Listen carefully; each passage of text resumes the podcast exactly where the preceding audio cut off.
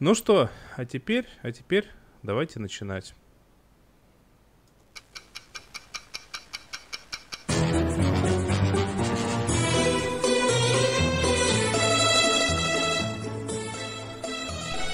Сериальный час.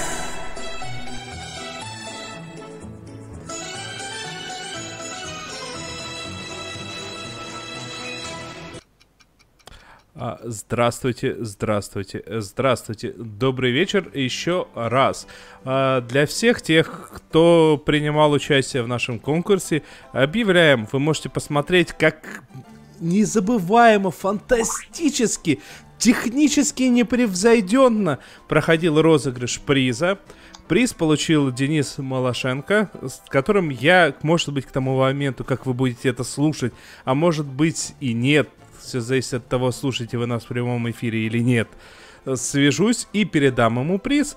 А между тем, я тут так и не сказал, кто же этот приз создал и собирается его вручать. Это, естественно, Надя Сташина.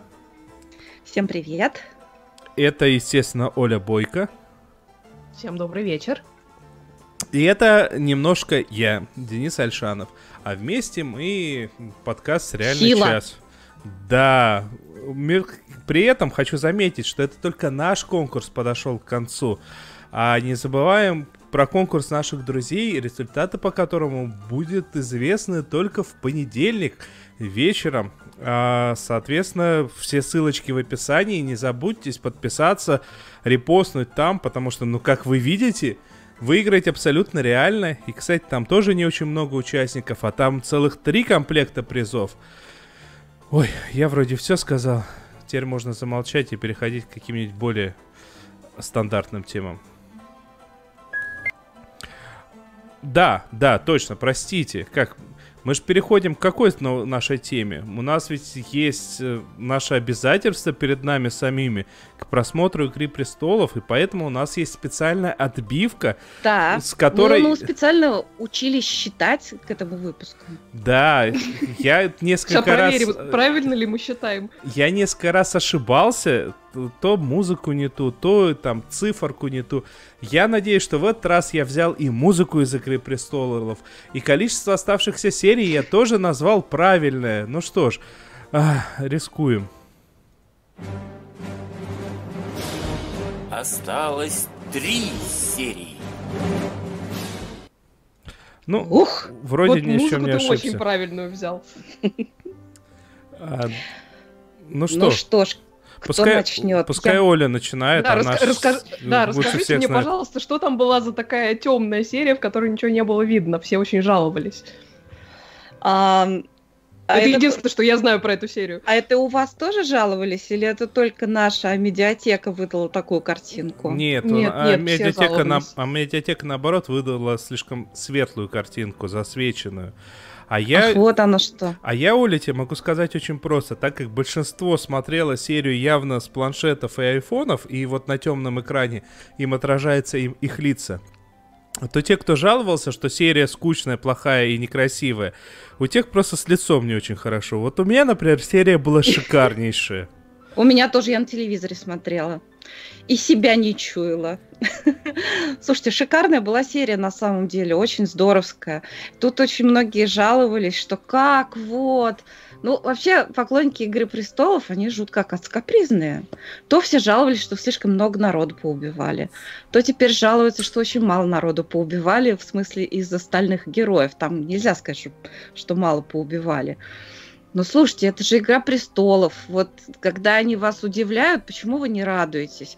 То, если, например, вот люди съезжаются на какое-то сугубо мирное мероприятие, скажем, там, Свадьбы, э, похороны. на пр- на- да, праздник бракосочетания, и там происходит кровавое вообще мочилово, э, э, жуткое, ever, что-то все недовольны. А теперь, когда в битве на самом деле мы еще не знаем, сколько там осталось народу живых-то. Я думаю, что все это выяснится в следующей серии. Но серия была совершенно замечательной. Самый был страшный, страшный момент, когда вообще на экране не было битвы. Наверняка все, кто смотрел серию, понимают, о каком моменте я говорю, в момент, когда гаснут огни, как же это замечательно сделано. О, слушай, э, надо сказать, что серия сделана необычайно кинематографично. Вот вот в плане кинематографичности прямо на все деньги.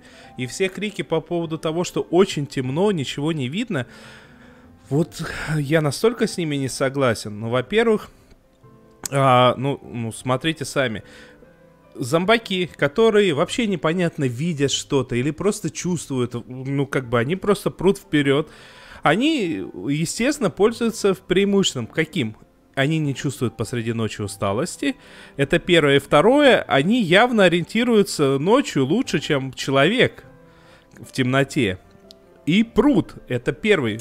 Это как бы а внутренний там еще аспект. зима, Да. метель, погодные условия. Погода нелетная. Да, это первый внутренний аспект. Второй аспект очень кинематографично верный. Почему, э, почему мне нравится, что они сделали так? Потому что даже несмотря на колоссальные бюджеты этой серии, а, как бы не хотелось иметь очередной бой, как в финале Мстителей, когда там 500 тысяч компьютерных моделек бежит на 500 тысяч компьютерных моделек. В результате мы большую часть времени видим нагнетание атмосферы, и это сделано прям хорошо. Потом... Это сделано прекрасно. У меня ребенок пищал всю серию. Мне страшно. А, зачем так они нас пугают? Серьезно, мне самой было страшно.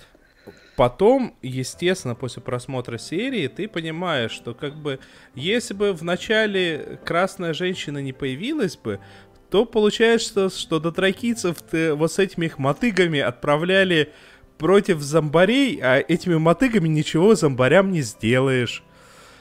И вот эти вот моменты, там вот в плане тактики уже только ленивый не разобрался, то что да вообще все плохо в плане тактики.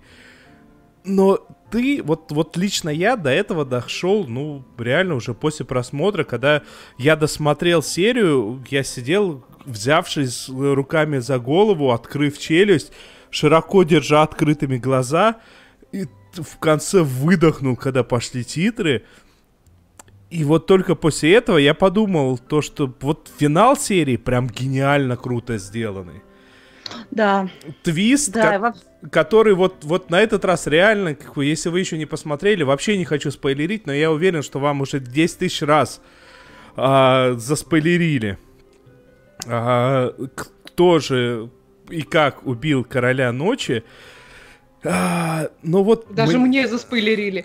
да, но мне кажется, вот этот вот момент максимально логичным, потому что это хороший, интересный персонаж. Это персонаж, который на тысячу процентов укладывается во все предсказания, которые внутри существуют, во все, во И, все. между прочим, чей жизненный путь вполне логически вписывается вот э, в такую красивую финалочку. Единственное, единственное, что можно в качестве претензии высказать, то, что некоторые аспекты обучения этого человека, а, может быть, показаны были не до конца точно.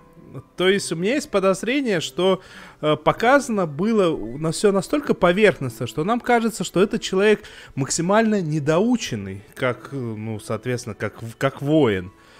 Но, скорее всего, это тупо вот просто условности киноверсии происходящего. Но давайте не будем придираться. Все-таки мы, мы- нам показали кино. Нам показали отличное кино. И не нужно искать так много, не знаю, не надо искать блох во всем этом. Мне кажется, это совершенно не нужно. Человек обучался и очень, э, так сказать, прилежно обучался. И вот в нужный момент сумел сделать э, то, что было необходимо, так скажем. А, забыла, что я хотела сказать. Давай я, Я хочу сказать, спрашиваешь. вот, вот, слушайте, вот а, многие, Денис в том числе, я знаю, что Владимир Малышев делал все, чтобы избежать спойлеров, чтобы насладиться серией, не зная вообще ничего, что там было. Я наоборот, я поскольку я не люблю смотреть битвы, я все время жутко волнуюсь за персонажей, я утром почитала твиттер, и, в общем-то, я знала, как бы, что там было и чем сердце успокоилось.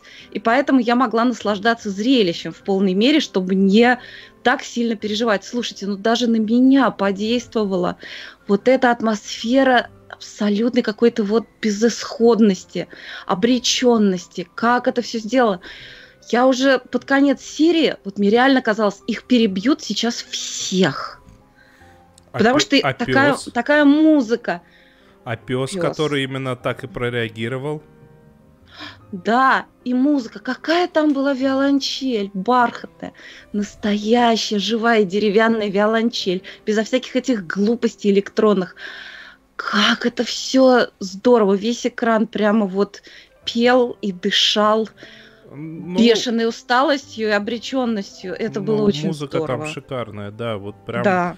музыка к этой серии написана великолепно, и это э, внежанровое что-то, и здесь и электронные инструменты, и живые инструменты, и все каждый, каждую секунду в тему. Проработано, конечно, все бесподобно. Вот на самом деле единственный момент, за который я хоть как-то зацепился во время просмотра серии, э, и я вот реально удивился, это э, то, что катапульты, которые так старательно строили и показывали, сделали ровно один залп. Зачем на них, вот я была единственная мысль, зачем на них столько ресурсов тогда потратили? Вот это вот единственное, что меня хоть как-то Для дернуло красоты. и не понравилось. А все остальное, ну да, ну, ну, ну тактика, ну хромает. Ну, пускай хромает, и леший с ним. Патроны кончились. Слушайте, это война. Не всегда успеваешь что-то продумывать, когда вот прям война, вот она уже тутоньки. И не всегда есть какие-то гениальные полководцы. Вот, кстати, когда Фауду я смотрела, это так- такой контраст, э, что у них так не продуманы многие операции. А потому что нужно вот здесь и сейчас, или прямо завтра. И нет времени а, беспокоиться о деталях. Вот и тут тоже может быть что-то в этом Я вот из, роде. из вашего рассказа только не поняла, зачем какую-то там красную женщину мотыгами э, это что-то там с ней делали. Нет, это- Чего там не делали мотыгами, какая прелесть. С мотыгами были до- дотракийцы. Это были абсолютно стандартные металлические их мотыги. Как-то этот их А это меч мотыги, по-моему, это серпы были, серпы какие-то здоровенные. Ну вот я это как-то... Орудие пролетариата, да. Да это как... Я не помню, как это, как эта железяка называется. И их отправили в, первых рядах, чтобы они первую волной ок- оказались. А, А и- красная женщина-то кто? А красная женщина это, Это ведьма, колдунья. колдунья. А, И она появилась да. абсолютно неожиданно, и она подожгла им эти самые мотыги. То есть до, Красиво. до этого как бы было очень странно. Получается, что первый отряд это, ну так, ну давайте их порубите, а мы пока отдохнем. Ну да. Да, да, ужас просто. Не, на самом деле О. все равно это ужас. И мы увидели, причем очень таким э, свежим взглядом нам показали, просто как гибнет цивилизация целая. Но не в пафосе битвы. Это было очень страшно и очень круто. Алан Берри по поводу второй серии «Игры престолов» немножко поворчал, а вот третью серию похвалил. Пишет Алан Берри, третья серия «Игры престолов» эпична, и исход никто не угадал. Хотя местами хотелось дать осветителю за темноту, в которой, видимо, дешевле снимать и лепить спецэффекты, и логические дыры тоже есть, но от серии дух захватывает. Становится понятным, почему эту серию снимали три месяца. Интересно, что оставили на финал. Будем смотреть. Ох, я волнуюсь прям действительно. Ну, да. И, во-первых, интересно... до финала еще три серии. Нам до финала Если еще три Денис умеет читать. серии. Это, во-первых. Во-вторых, э, сейчас на самом деле будет подсчет, кто же все-таки остался в живых. Потому что Да, по поводу большинства героев, э, о которых все кричат, да как он мог остаться в живых, пока вообще неизвестно, Там остался он в не живых факт. или нет. Вообще не факт. Я еще переживаю по поводу дракона, потому что он ранен, найдется ли там ветеринар подходящей квалификации, тоже не факт. Владимир Малышев пишет, а вообще «Гаснущие факелы» одна из лучших сцен, соглашусь, прям вот двумя руками. Ну, это прям, прям очень красиво, да. Вот, вот реально очень красиво. А, и, а мне еще, знаете, какой момент понравился? Когда э, Джон э, пытался подобраться к этому самому королю ночи уже пешком, и он пробирается через поле, где все его друзья в неравном бою, и он их обходит и каждый раз смотрит на них, и у него что-то вот на лице видно, что что-то дергается, желание помочь. Но он идет дальше, потому что единственный вариант, как он может им помочь, это дойти до конца и, соответственно, побороть этого самого э, главного гада. Это прям было шикарно тоже сделано. Все ругают Джона Сноу, то, что он какой-то дурачок, который вместо того, чтобы выполнять свои обязанности, постоянно о друзьях заботится. Но как бы нам тут показали, что вообще ни разу нет. И всегда было нет на самом деле. Да. И тут все призадумались. Глубоко. Да, ну там действительно очень все отчасти неожиданно, очень свежо как-то снято. И вот это вот посреди этой битвы сначала, сначала такое, такое спокойствие, э, вокруг все белое, это красное дерево, и фигуры такие одинокие под этим деревом. Как же это все снято атмосферно. И потом, когда они перестают быть одинокими. Ох, люди, ну что, шикарный сериал. Что хочу сказать. Ой, как я рада, что вы меня приобщили к нему, что я в прошлом нашем сезоне дожирафила до Игры престолов, и я теперь тоже фан. Главный и, и, и игрун. Ну, вот. В любом случае, это как бы все-таки главное телевизионное событие десятилетия, это прям точно. Как бы сейчас не оказалось, что плохо для нас всех – Э, закончится э, финал Игры престолов, я уверен, что сейчас в конце будут люди кричать, то что ага, все нелогично, все плохо, все отвратительно, при Мартине было лучше, а потом начнутся другие начнут кричать, что Мартин вообще бездарный графоман и такая жуткая книжка. Тем не менее, мне кажется, что это вот реально главное телевизионное событие десятилетия, так точно. И ой, не скоро что-то его еще приплюнет. Ну что, я предлагаю... Ну, в этом дальше. жанре, да. Ну, в этом жанре, как минимум, и по глобальности, по эпичности, так сто процентов. И по бюджету? Ну, по бюджету, да. Многие пытались вливать столько же денег, а у них получалось не очень. Потому что там не одни только деньги. А, ладно. Там нет драконов. Вот, как минимум. Вот. А теперь нам Оля расскажет о сериале, где тоже нет драконов. Смотрели, смотрим, посмотрим. Да, по пока вы тут э, смотрели эпичные битвы с мотыгами, я наконец-то на этой неделе добралась до сериала Фосси Верден э, про премьеру которого нам несколько недель назад напоминал наш постоянный слушатель Михаил Холодковский. А, это сериал про жизнь и творчество одного из самых, э, наверное, знаменитых дуэтов в истории хореографии, дуэта Боба Фосси и Гвен Верден. И если Боб Фосси у нас достаточно широко известен, ну, как минимум, как режиссер э, Кабаре и Э, весь этот джаз, то Гвен Верден нам известно гораздо меньше, просто в силу того, что основная ее работа была в театре, а она, между тем, в общем-то, одна из легенд музыкального театра, Бродвея. У нее там аж четыре престижных театральных премии Тони, причем три из них за главные роли в мюзиклах, которые поставил как раз Боб Фосси. Но, в принципе, звездой и там обладательницей, как минимум, первой своей премии Тони она была еще до встречи с ним.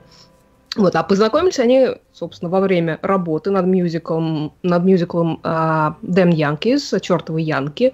У них там быстро завязался роман, ну, при этом там Фосси в тот момент еще был женат на своей второй жене, с которой он там в итоге развелся, чтобы, наверное, жениться.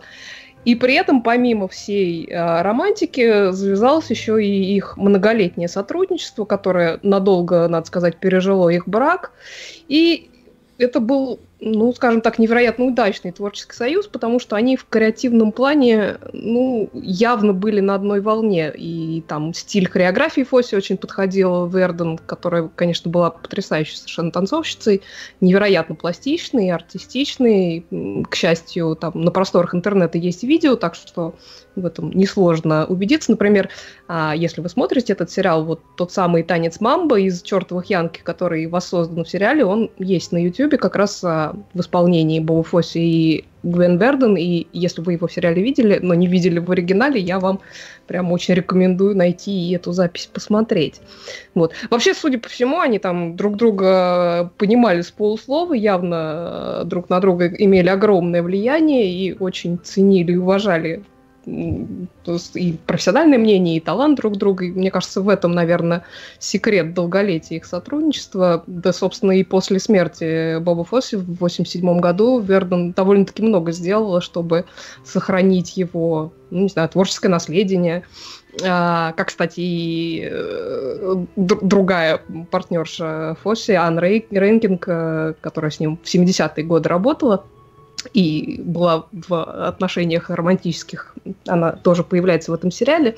Да, так вот, э, собственно, возвращаясь от реальных людей к сериалу, там пока вышло 4 серии из 8, он довольно подробно останавливается на всех аспектах отношений Фосси и Верден, хотя затрагивает а, и, и истоки этих э, людей, то есть что там с ними происходило до знакомства. А, повествование там выстроено нелинейно, оно как-то постоянно перемежается флешбэками, хотя основная канва идет более-менее в хронологическом порядке. Вот. Мне, если честно, пока что э, интереснее смотреть на те моменты, которые связаны именно с их творчеством, там, как они работали над э, мюзиклом вот этим чертовой Янки, как проходили съемки Кабары и прочее, прочее. Надо сказать, что снято очень здорово, они там воссоздают целые сцены из фильмов и из мюзиклов тоже. А, смотреть, конечно, интереснее, и мне кажется, когда ты в курсе исходного материала и вообще, ну, скажем так, имеешь какие-то знания об американском музыкальном и не только музыкальном театре, и, и о кино тоже, потому что там целая куча персонажей, в общем-то, известных именно в этом контексте, типа, не знаю, Нила Саймона и Пади Чаевски. Но, в принципе, я, даже если вы не знаете об этом, э, то, в общем, я думаю, это вам не сильно испортит удовольствие, но заодно, заодно узнаете, кто были все эти люди.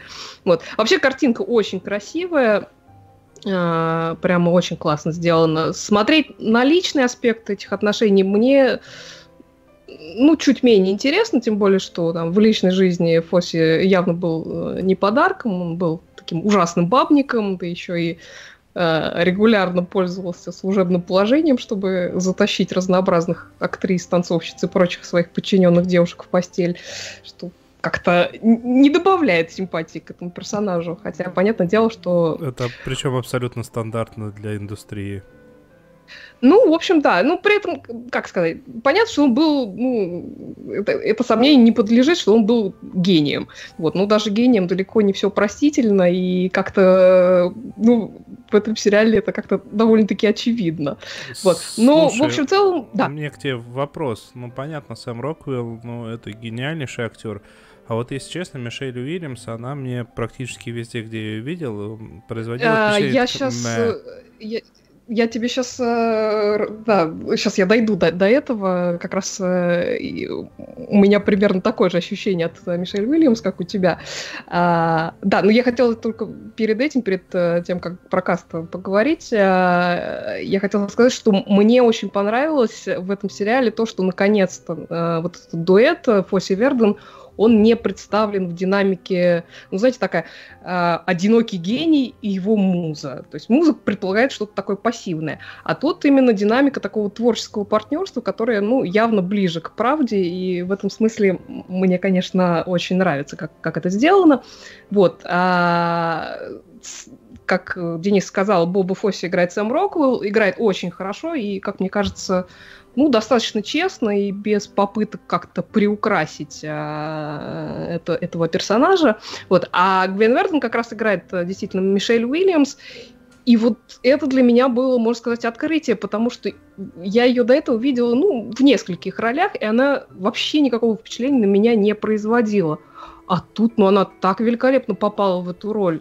Она как-то даже внешне похожа тут на Гвен Верден. И, и как-то манеру говорить она... А танцевать? Она занималась танцами, серьезно? Я не знаю, занималась ли она танцами. Она неплохо двигается, хотя, конечно, в общем-то, не Гвен Верден. Ну, просто, как сказать, Тут надо, бы, надо еще видеть Гвен Верден. Мне кажется, это прямо э, повторить невозможно, потому что она вся просто, она настолько пластичная, видно, что, ну, прямо это у нее в крови. Танцоры профессиональные, просто у них тела вылеплены совершенно по-другому. Я поэтому Конечно. всегда очень скептически отношусь, когда э, актрисы, которые пришли не из балета, э, играют танцовщиц профессионально. Знаешь, я, я не специалист, они, как сказать, они довольно аккуратно это показывают, в общем-то, без э, без, без, без сильного фокуса именно вот на эти детали. Ну, в общем, как сказать, я, э, ну, как, на мой непрофессиональный взгляд, двигаться она здесь неплохо. Хотя, конечно, не так Но я вот уже как... вижу, что у нее не проработанные мышцы, как всегда бывают у танцоров. Вот, Танцоры... это, это, это тебе они надо такие, посмотреть они и сказать. жилистые, они такие, у них, они вообще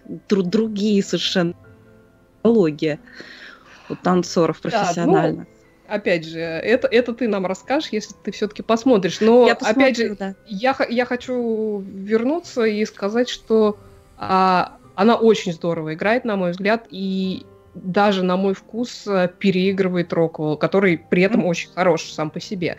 Что, в общем, для меня было удивительно и, и такой приятный сюрприз. А, вообще смотрится все это очень хорошо. Я даже, честно говоря, порадовалась, что только сейчас начала смотреть, э, потому что как-то вот смогла сразу четыре серии э, посмотреть. Продолжать буду обязательно. Я думаю, по итогам еще к нему вернусь. Очень надеюсь, что вторая половина не разочарует. И если там кто-нибудь из вас еще посмотрит, то было я бы посмотрю. здорово вместе обсудить. Владимир Малышев смотрит, пишет сегодня уже четвертую серию, посмотрел, супер. Угу. Слушайте, а вы мне напомнили вот этими танцорами и не танцорами? Я тут вчера пересматривал один из своих любимых фильмов, Чаплин, тот, который с этим, с Робертом Дауни я, я смотрю, и вот, ну, во-первых, он прям идеально повторяет Чаплина в движениях, и вот несколько танцевальных па он показывает. Я думаю, с чего Дауни так хорошо танцует? Полез смотреть.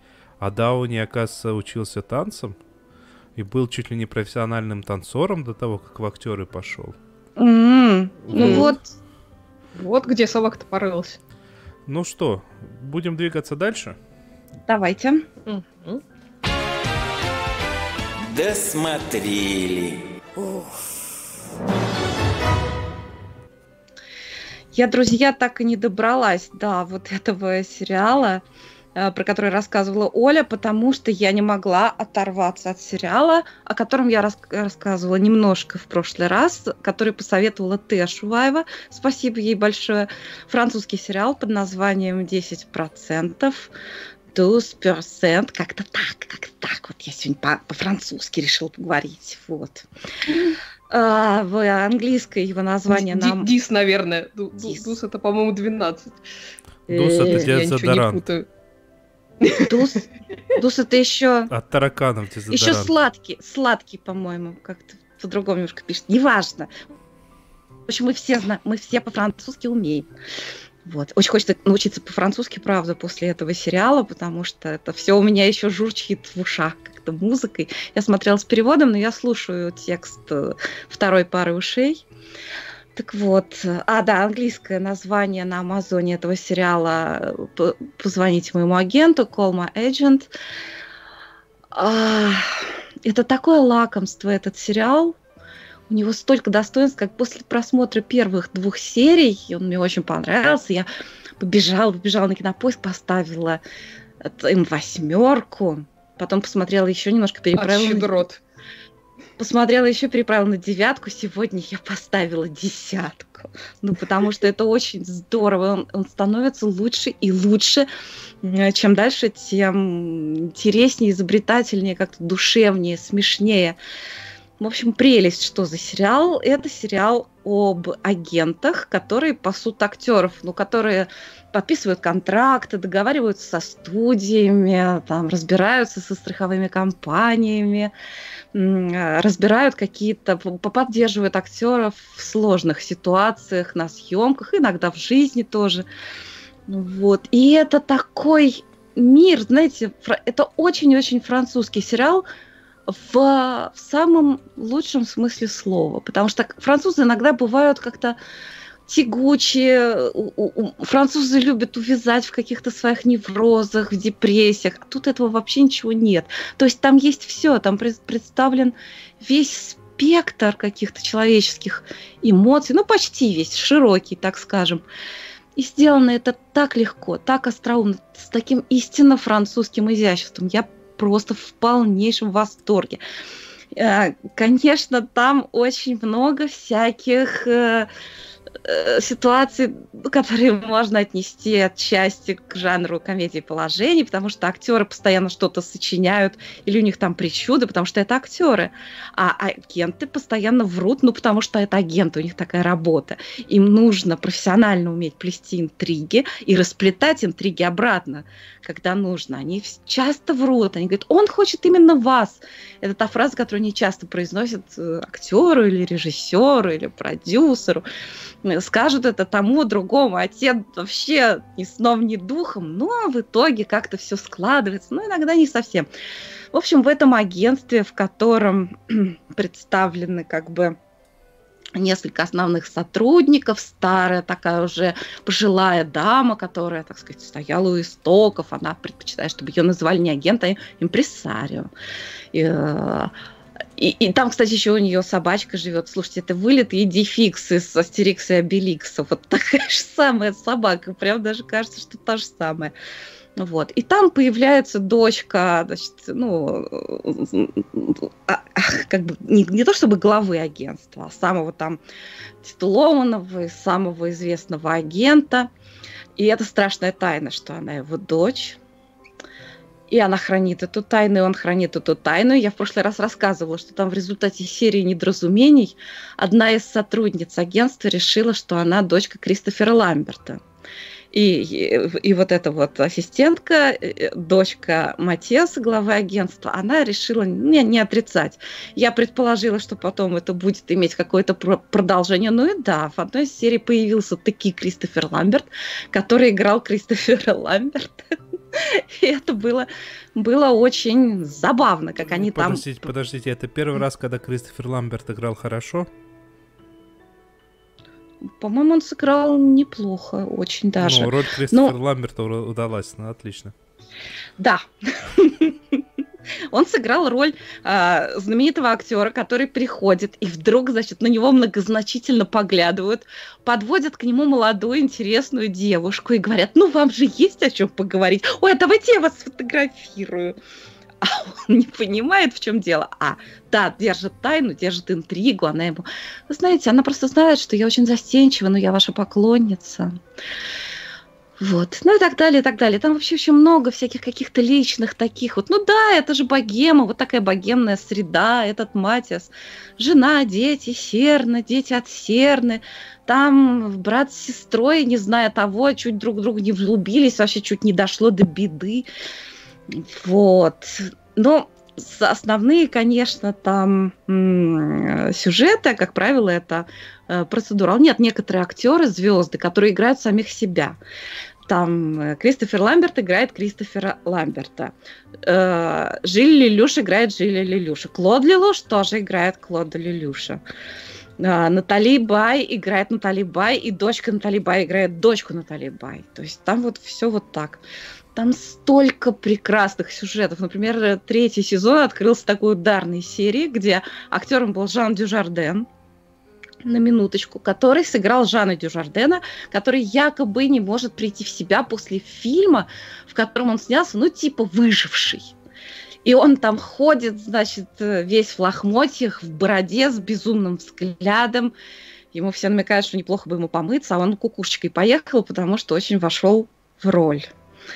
Очень милая серия была с Одри Флеро, которая играет Одри Флеро, которая родила и у нее там что-то налогов набежало. Они там, кстати, намекают. намекают. Она говорит, ну я хотя бы плачу налоги во Франции. Да, ну, в общем, платить ей совершенно нечем. Ей нужна срочная роль. Ей находится роль, роль э, стриптизерши.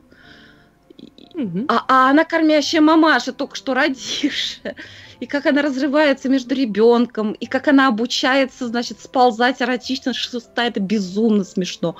Снято и сыграно. И как она с этим ребенком, значит, ходит к продюсеру, у которого ну, на уме стриптиз, а она, значит, я, вот... Я надеюсь, она не с ребенком с шеста сползает эротично.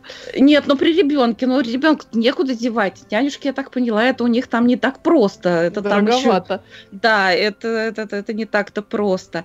Жюльет Бинош должна вести церемонию в Наканском фестивале, и ей подбирают платье. Платье совершенно ужасное. Она выбирает совершенно другой наряд, но выясняется, что другая актриса будет в этом, и все-таки придется надевать это узкое, кошмарное платье, перья от павлина на плече. И, и а, она говорит, слушайте, я так хочу в туалет. И они заблудились. В общем, вот такие вот, вот такие вот, слушайте, Надь, там серия... Я хочу уточнить, да. я просто пытаюсь понять, я правильно концепцию понял или нет? Джульет Бинош играет Джульет Бинош. Я правильно понял да. концепцию? Да. Все, понял, хорошо. Ты просто столько раз повторила вот кажд... про каждого, что я на всякий случай решил уточнить. В, в сериале 10% появляется живая Изабель Пер. Более того, ее там даже больше, чем одна Изабель Изабель Юпер, и там был целый Юпергейт, как они это называли. Там была сложная проблема, с ними агентство чуть было не залетело на 2 миллиона долларов. Но они так это все так это все, там настолько уже интрига закручивается к концу третьего сезона, что это уже даже не рассказать.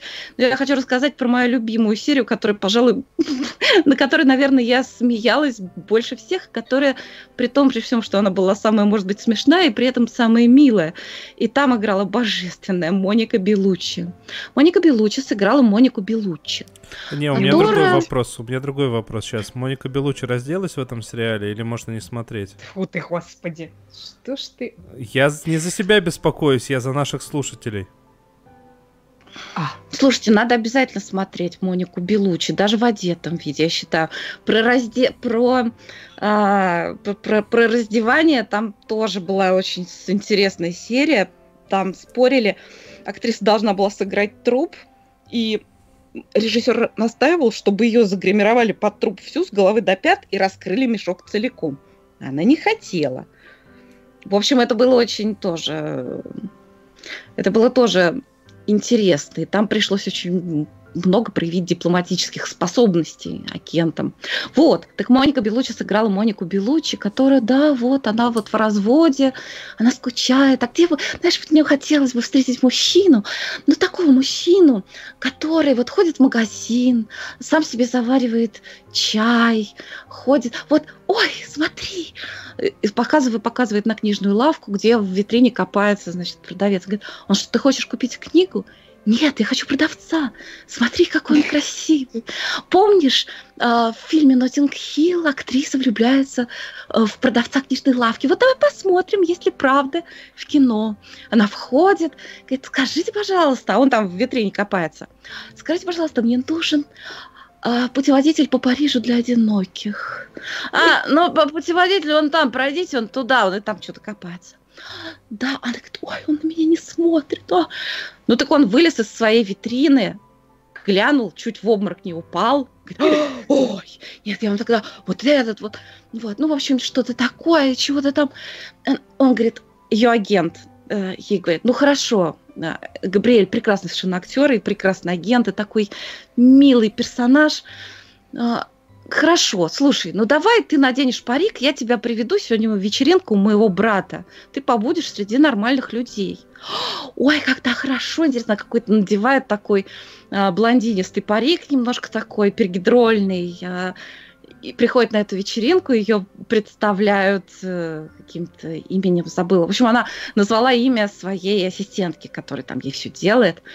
Вот. И на балконе она заговаривает с мужчиной, говорит, ну, и она прям таки вот намекает ему всеми возможными способами, что она готова поехать с ним.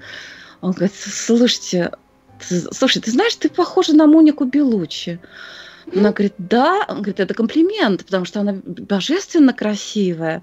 Она так реснички опустила, он говорит, ну, хотя ты знаешь, она вообще видела с ней интервью, она какая-то немножко дурочка.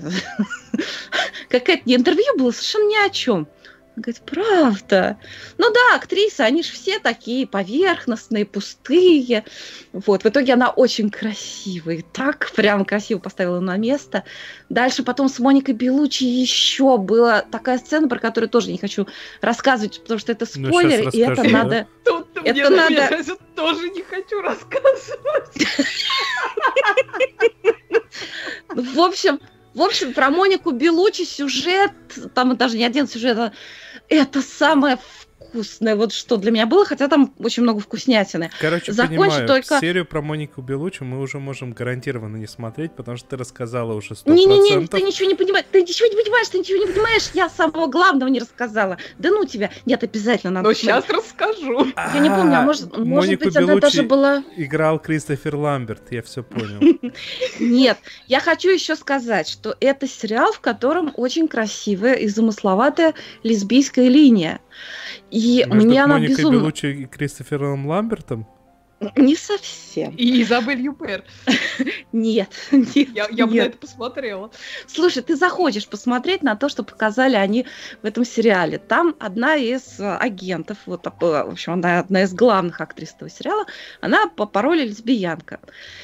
И, слушайте, это так сейчас модно, сейчас ни одного сериала нет. Слушайте, ну кого мы сделаем лесбиянкой? Вот, давай, то сейчас без лесбиянок нельзя снимать. Там у них все есть, и, и гей есть, и лесбиянка, все хорошо, все хорошие. Ну как в жизни. Все как в жизни. Слушайте, ну здесь показана реальная такая история любви, которая начинается с, в общем-то, плохих стартовых условий, в, с, с- с такого не то чтобы недоразумения, но и это история про то, как сейчас я употреблю феминитив, но это потому что по-другому не скажешь, как Это неприемлемо. баб, бабница встречает любовь настоящую, и там прям показаны отношения, ну вот это прекрасная, действительно тонко рассказанная история любви, все прям про жизнь, мне было безумно интересно наблюдать за этим всем. Я уже, наверное, превысила все лимиты. Повторюсь, что сериал называется «10%» или по-английски «Call my agent». А теперь пере- предлагаю перейти к чему-нибудь более человеческому. И тебя вылечат, и тебя тоже вылечат, и меня вылечат. А, Случилось так, что вот конкретно в России на этой неделе э, свершилось целых три битвы. Во-первых, это битва за в Винтерфелл. Во-вторых, это битва с Таносом, ну, которая переместилась на 4 дня и поэтому началась только в понедельник. Во-вторых, э, именно в это же время э, вышло продолжение третьего сезона «Атаки на Титанов». Собственно говоря, мы тут э, с Женей обсудили на неделе это дело и прям даже записали обсуждение. Все как вы любите. Мы решили собраться вот в таком вот укороченном составе специально, чтобы у Нади не было возможности вставлять свои веские замечания по поводу того, какие мы все дураки, не лечимся и смотрим вот эти вот глупости для детей. Да, мы хотим поговорить про такое замечательнейшее аниме, как «Атака титанов». Вернее сказать, это уже не только аниме, там уже целая вселенная вокруг него разрослась, очень популярная и в Японии, и во всех остальных странах мира, но мы конкретно поговорим про аниме. Ну Гла- что, я, наверное, сначала расскажу смотрите. вкратце. Да, главное, не смотрите фильмы. это, это очень веское замечание. Вот. О чем вообще вся эта история? А, Атака титанов происходит а, в таком а, постапокалиптическом мире, который очень похож на наш с вами мир, только место и время действия больше напоминает где-то так вторую половину 19 века, мне кажется. И есть одно очень маленькое, но очень весомое отличие от нашего мира. И все дело в том, что в мире атаки титанов существуют, собственно, титаны. Титаны — это такие огромные монстры, очень похожие на людей, такие великаны, которые в основном занимаются тем, что, собственно, питаются людьми, то есть ходят и их всячески пожирают. Они появились совершенно неожиданно на Земле, э, и, согласно истории местного мира, они пожрали практически все человечество, кроме какой-то небольшой его части, которая смогла укрыться на территории такой небольшой страны за высокими стенами, которые они воздвигли в целях защиты. И через эти стены э, титаны перебраться не могут, и человечество спокойно жило вну- внутри этих стен на протяжении примерно 100 лет. А, Наверное, стоит сказать, что э, стены представляют собой такие три кольца, внешнее, среднее внутреннее, и история начинается с того, что вот впервые за сто лет внешняя стена оказывается прорвана титанами, и они вторгаются там во внешний город, и, собственно, в этом внешнем городе живут наши главные герои. Это протагонист, мальчик по имени Эрен Егер, и его двое лучших друзей, Армин и Микаса. И в результате этого вторжения происходит, естественно, много всяких трагедий, в том числе Эрен теряет, к сожалению, своих родителей, его отец пропадает без вести, а мать съедает Титан, причем прямо у него на глазах. А, и в результате, через какое-то время, оправившись от этого всего, эта троица решает поступить э, учиться в местное военное училище, чтобы стать солдатами и бороться с этими самыми титанами. Причем у каждого из них есть какая-то своя цель. То есть Эрен, понятное дело, он хочет отомстить за смерть матери, хочет истребить этих титанов и освободить человечество от их э, гнета. Э, Микаса — это его сводная сестра. Армин — это их общий друг, такой робкий слабый мальчик, э, но он очень любопытный, очень любознательный, и ему интересно узнать, что же такое за этими стенами находится, и своими глазами увидеть всякие чудеса внешнего мира, о которых он в детстве читал в книжках. Ну и, собственно, вот, эта троица поступает в армию, в разведотряд. Это такое специальное их подразделение, которое занимается экспедициями э, за стены и непосредственно сражается с титанами. И они э, раскрывают всякие загадки, вернее, хотят их раскрыть, то есть что, это, что эти титаны собой представляют, откуда они взялись, что им нужно от людей, и как с ними бороться, и каким образом можно от них освободиться.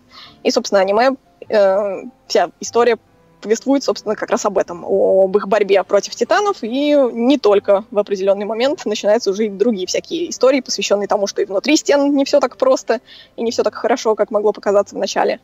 Вот. Ну что?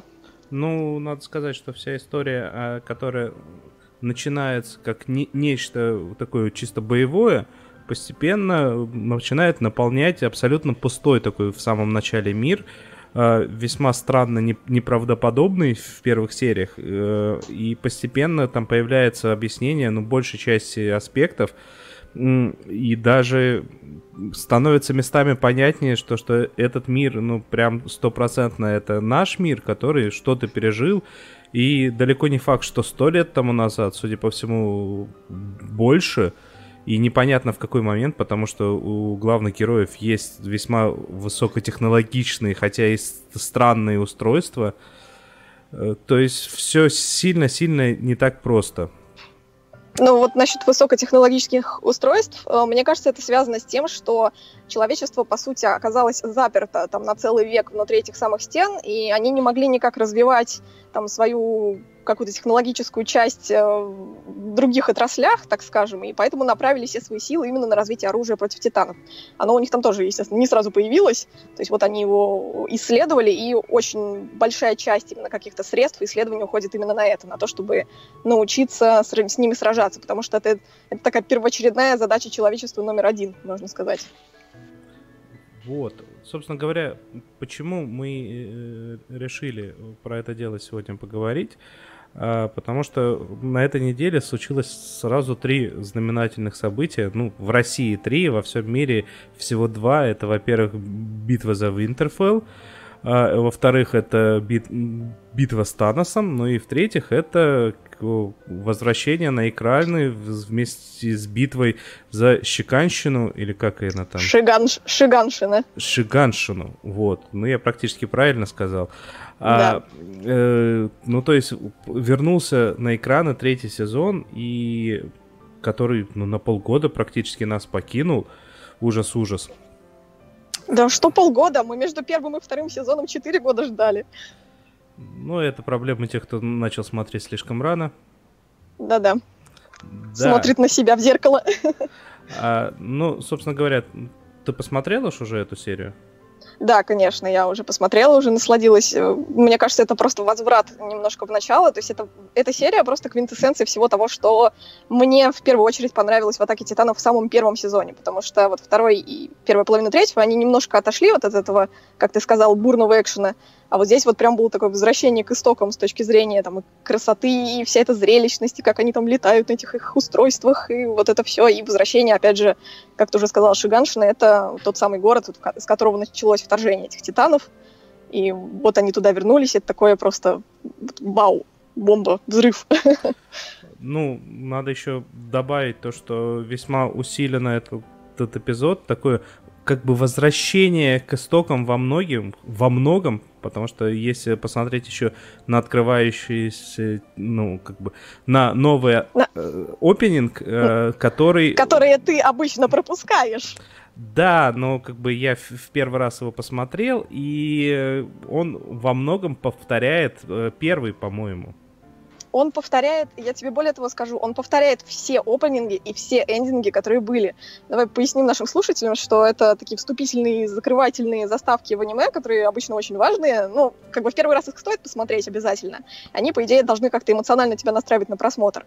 И их у Атаки Титанов было соответственно, 8 штук, то есть 4 заставки открывающие и 4 закрывающие в предыдущих там, частях и сезонах. А, И в этом новом объединились просто все. То есть там, начиная от музыки, то есть какие-то музыкальные фразы, которые перекликиваются, и заканчивая просто отдельными кадрами, которые практически вот и точкой зрения, перспективой, и немножко даже там фигурирующими в них персонажами повторяют или как-то отсылают вот к предыдущим этим заставкам. То есть это такая прям сборная солянка пол- получилась. Слушай, но я в первую очередь обратил внимание на то, что достаточно много из самого первого опенинга. А, и, ну, если ты говоришь, что и со всеми остальными перекликается, то у меня есть подозрение, что прям... Да, просто, извини, что перебиваю, просто первый самый запоминающийся, мне кажется. Ну да, и там э, и самый динамичный. А, Ну да. И у меня есть подозрение, что прям в этом сез- сезоне, э, ну, в смысле, в окончании сезона нам еще прям множество всяких тайн этого мира будет открыто, как уже в первой половине открылось неожиданно. Ты даже себе не представляешь, потому что я, я чита, читатель манги первоисточника, которая вот как раз экранизирована в аниме, и ты себе даже не представляешь, что там к концу сезона откроется. Я думаю, что просто те, кто смотрит чисто аниме, поделятся примерно так же, как читатели манги, на два лагеря, на тех, кого это устраивает, такое объяснение, и на тех, кто будет немножко в шоке и, и да ну вас всех нафиг. Но я очень надеюсь, что вот с тобой такого не произойдет, и тебе, как и мне, понравится. Ну, я пока дочитал только до 10 тома, э, так, так что ничего пока не знаю. Ну, я тогда предлагаю Ну и хорошо. вернуться к этому разговору. Соответственно, сколько у нас осталось серии? 12 еще, по-моему, или 11? Осталось, а- осталось 11, то есть это где-то до, ну, два с половиной месяца примерно. Ну да. По результату уже вернуться, порадовать Надю еще раз. Да, конечно. Ну что, ну тогда спасибо. Да, и тебе Ой, спасибо, большое за этот спасибо. разговор. Ой, спасибо. Я сейчас Ой, Надю... спасибо. Я сейчас Надю должен порадовать отдельно, потому что осталось не 12, не 11 серий, осталось всего 9 серий. Э, Так что вернемся к этому разговору немного раньше. Пойду брошусь в А, реку. а- а я вот от вас на, на полсезона точно отстаю. Ты тоже это смотришь? Ну, я Боже, целых два сезона посмотрела. Голубушка, зачем же вы смотрите такое? Оль, догоняй, Ну, потому ну. что в последнем сезоне прям столько всего происходит именно необычного, интересного, и там автор расписался, расписался прям, ну, в смысле, много всяких э, особенностей мира открывается именно в третьем сезоне, и это прям супер. Ну, мне Netflix пока третий сезон не наливает, поэтому... Оля там тоже очень тоже что-то очень прям интересное посмотрела. Да, сейчас... Никакое это не произведение, а Содом с Гаморой. Разве их две? Вроде одна. Чего одна? Одна Гамора.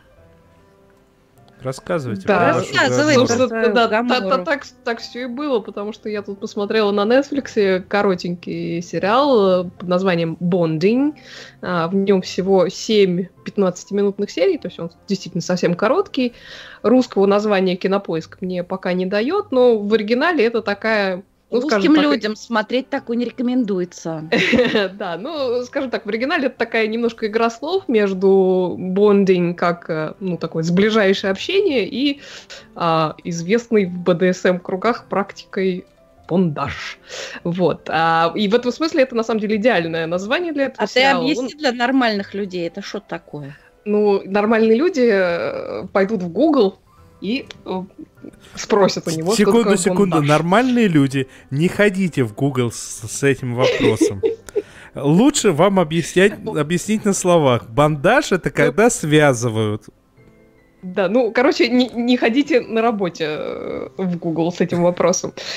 Да, так, э, собственно, в, в этом смысле это такое идеальное название для этого сериала. Он про, про двух друзей, про девушку-студентку Тиффани, которая изучает психологию психологию, и Пита, ее лучшего со школьных еще времен друга, друг у нее гей, а, он пытается там стать стендап-комиком, и а, Тиффани его нанимает в качестве ассистента, ну, скажем так, зная, что у него проблемы с деньгами. Вот. А, причем на момент найма Пит а, уверен, что эта самая Тиффани работает а, оператором службы 911, э, но оказывается, что там все не так просто, и работает она на самом деле профессиональный доминатрикс. Ну, вот, это а... тоже спасение скажем так. Практически, да. И вот ей, собственно, нужен ассистент и помощник э, для общения с клиентами. Вот. Не сказать, что Пит э, сильно в восторге от такой перспективы, тем более он вообще такой себя очень скромный и тихий, и даже вот э, никак не может решиться выйти на сцену в этом клубе, где со стендапом выступают. Но поскольку ему нужны деньги, он на это дело соглашается и, в общем-то, пускается эта парочка во, во все тяжкие. Оль, вот. прости а, меня, но меня да. сейчас немного напугала фраза фраза в этом клубе, где со стендапом выступают. Это что да, же не, за не, стендап не, такой? Нет, нет, нет. Ну, он там, поскольку он же хочет э, быть э, стендап-комиком, он ходит в специальный клуб, где э, с этими, с коротенькими выступает, но никак не может решиться выйти на сцену, потому что он такой весь себя застенчивый, вот, и думает, что у него ничего не получится. А, да, так вот, я, честно говоря, не могу сказать, что сериал этот э, вот прям про БДСМ как таковой. И, кстати, насколько я э, понимаю, какие-то там профессиональные доминатрикс его вообще раскритиковали очень сильно с точки зрения именно того, как представлена именно эта часть. Тут я как бы э, не специалист, поэтому какого-то компетентного мнения высказать не могу. Но, опять же, как мне показалось, тут не совсем об этом, он больше, ну, скажем так, об отношениях, он о дружбе вот этих двух персонажей, которые там, в общем-то, с некоторым багажом еще со школьных времен. Вот. Он об отношениях, которые они там пытаются выстраивать со своими какими-то соответствующими романтическими интересами. Он там о юношеских каких-то психологических травмах, там, о том, как э, вот такой род занятий он может помочь избавиться от каких-то внутренних комплексов, я не знаю, преодолеть страхи. А, и, ну, что, в принципе, там, БДСМ это не обязательно только про секс, это еще и про, ну, такого своего рода, не знаю, психологическое упражнение. Вот. А по тональности... случаев это вообще не про mm-hmm. секс. Ну, собственно, тут, тут как бы это обозначается. Вот. А по тону это такая, в общем-то, довольно легкая комедия с э, некоторыми лирическими моментами. Там есть много очень смешного, особенно меня там повеселил один их клиент, который жаждал заниматься рестлингом в костюмах пингвинов. Это было, ну, просто очень смешно. Я, я, я ржала в голос, если честно. Мне кажется, в трейлере, который ты показываешь, Денис, там, по-моему, есть этот а, товарищ в костюме пингвина. Вот. Но, в принципе, мне в этом сериале больше всего понравились именно отношения между этими главными героями. Они, ну, такие очень симпатичные, и отношения у них очень трогательные.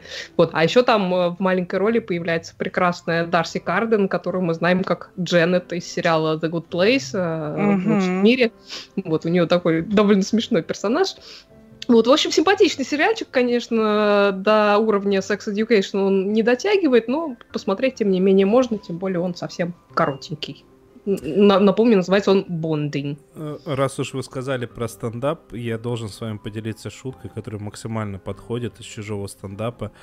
Вы знаете, самые обидные слова в русском языке это даже и хотя. Вот смотрите, сейчас попытаюсь объяснить так, чтобы даже вы поняли. Хотя не стоит. Действительно. Ну что, переходим... Владимир Малышев нам пишет, сегодня посмотрел первую из десяти серий «Мертв для меня» от Netflix. Кристина Эпплгейт и Линда Карделини, отличный дуэт людей, потерявших близких. В большей степени комедия, но черт его знает, как все обернется. Да, у нас все так. Ну что, переходим к последней битве на сегодня. А,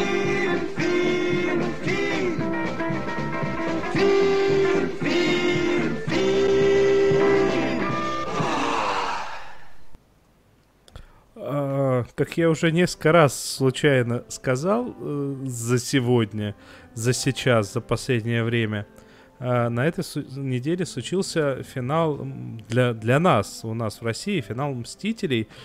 И я на него сходил, к сожалению, не в первой волне, к сожалению, только 1 мая. А я должен вам сказать то, что сейчас вот абсолютнейшим образом, без спойлеров, без какого-либо описания сюжета, этого добра уже в интернете полным-полно. Во-первых, во-вторых, это не сериал, который, ну, большинство из нас смотрят дома и достаточно быстро. В кино все-таки подчас тяжелее собраться. А...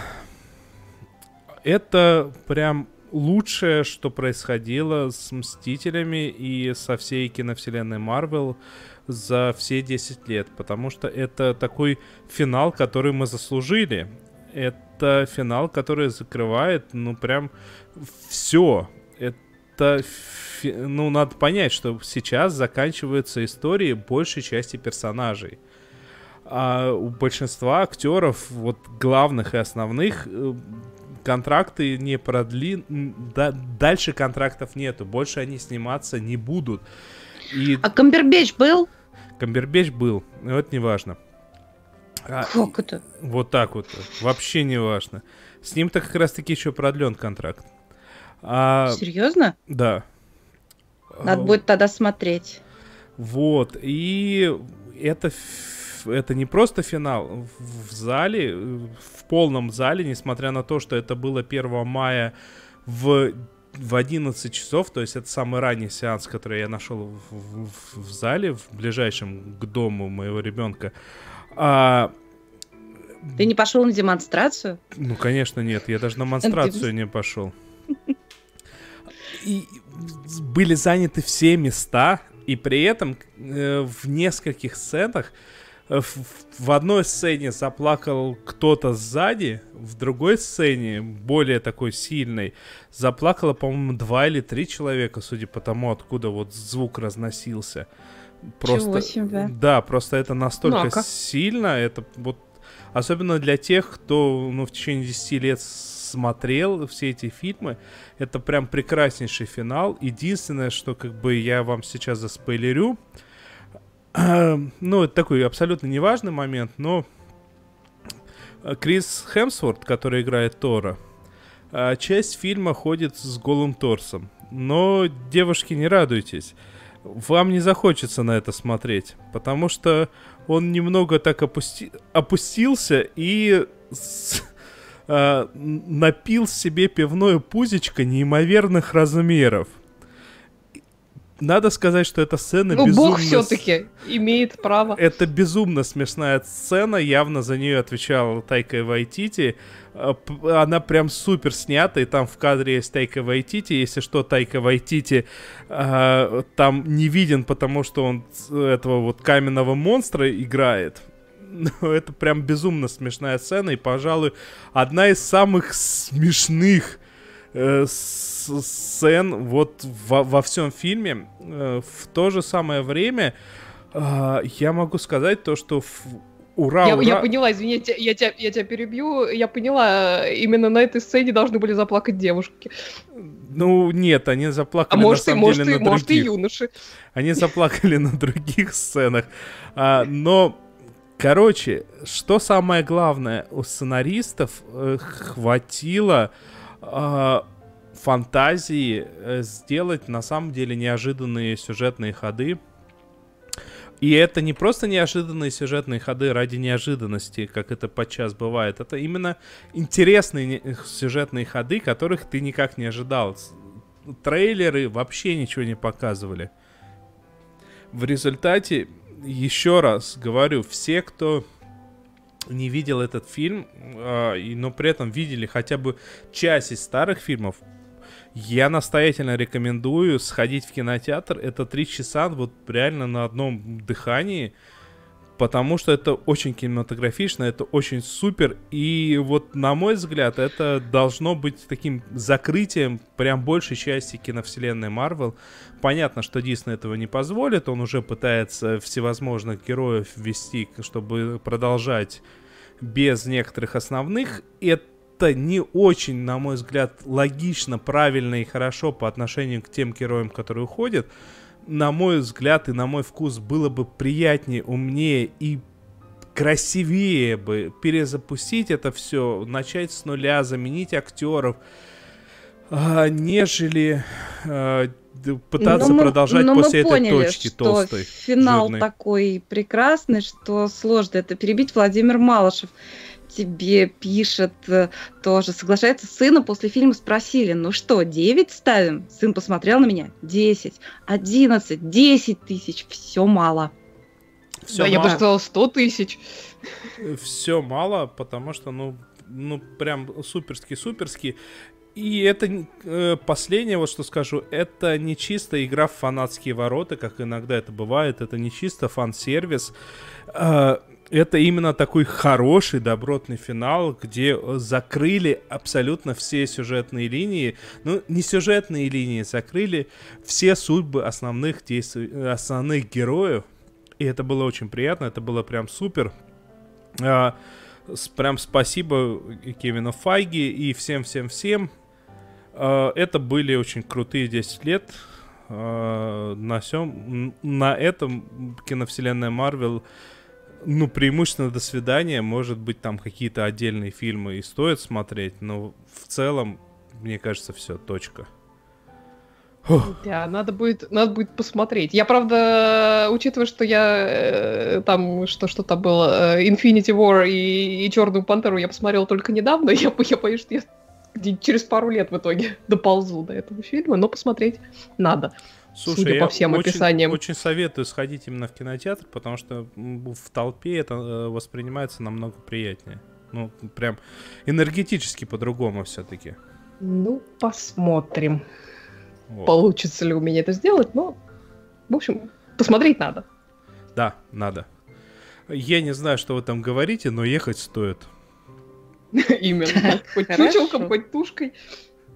Ну, что, на этой высокой ноте, мне кажется, надо раскладываться. еще раз на прощание хочется поздравить победителя нашего конкурса, э, которому я прям сейчас напишу и передам его прин- приз в Белоруссию. А, это первый момент. Второй момент, еще раз напомнить, что до 6 мая, до понедельника, идет конкурс от наших друзей, где можно выиграть подписку на Амедиатеку, на Яндекс Музыку, на Литрес и на одно приложение для медитации, прям, прям как наша фоновая музычка. А на М, этом прекрасно. пускай кто-нибудь из вас расскажет, кто это был, и будем прощаться. Трансляцию для нас провел Денис Альшанов. Э, В эфире вы слышали голоса Оли Бойко и Нади Сташиной. А все, И- реальный час. Так точно. Всем Я- пока-пока. Спасибо большое всем, кто нас слушал, комментировал в прямом эфире. И спасибо всем, кто послушает, всем, кто пишет нам в Фейсбуке. Да, всем Ходите спасибо, к всем нам. пока.